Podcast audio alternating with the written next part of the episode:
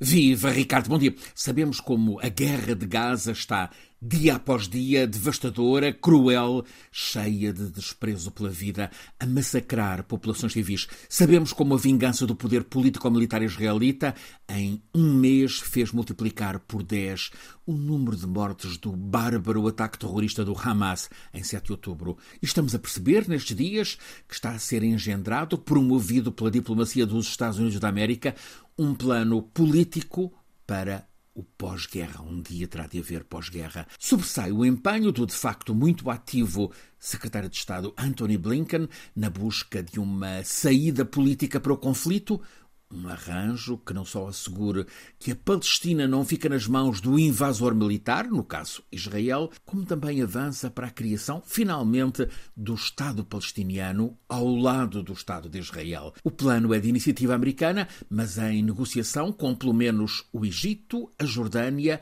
a Arábia Saudita, os Emirados e o Catar.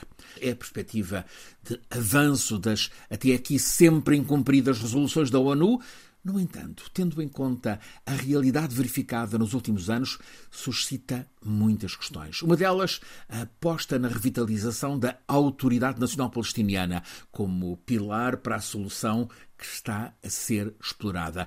Já está claro que este plano americano prevê a erradicação da representatividade oficial do Hamas, o que de imediato levanta a questão que decorre de uma percentagem expressiva da população palestiniana continuar a sentir-se identificada com o Hamas político.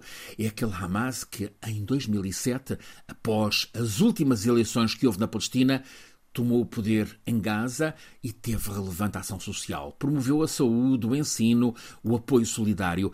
É, era um Hamas muito diferente do desta ala militar terrorista que se impôs nos últimos dois anos à ala política.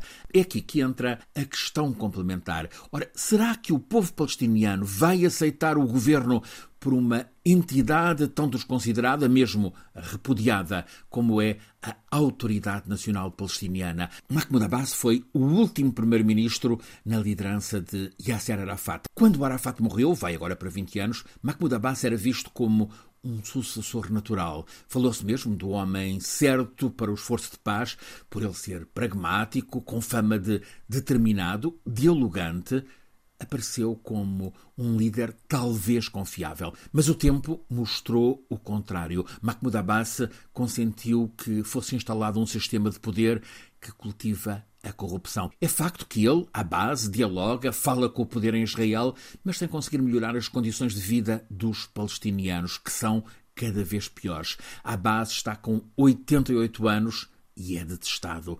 A Autoridade Nacional Palestiniana e a Fatah de Abbas consumou o homicídio político da OLP, a quem Arafat tinha dado peso político internacional. Este Mahmoud Abbas é, no entanto, o escolhido de Washington para liderar toda a Palestina, Cisjordânia e Gaza, quando a guerra acabar. O americano Blinken foi no domingo a Ramallah encontrar-se com Mahmoud Abbas e dizer-lhe que conta com ele para liderar toda a Palestina e ele gosta da ideia.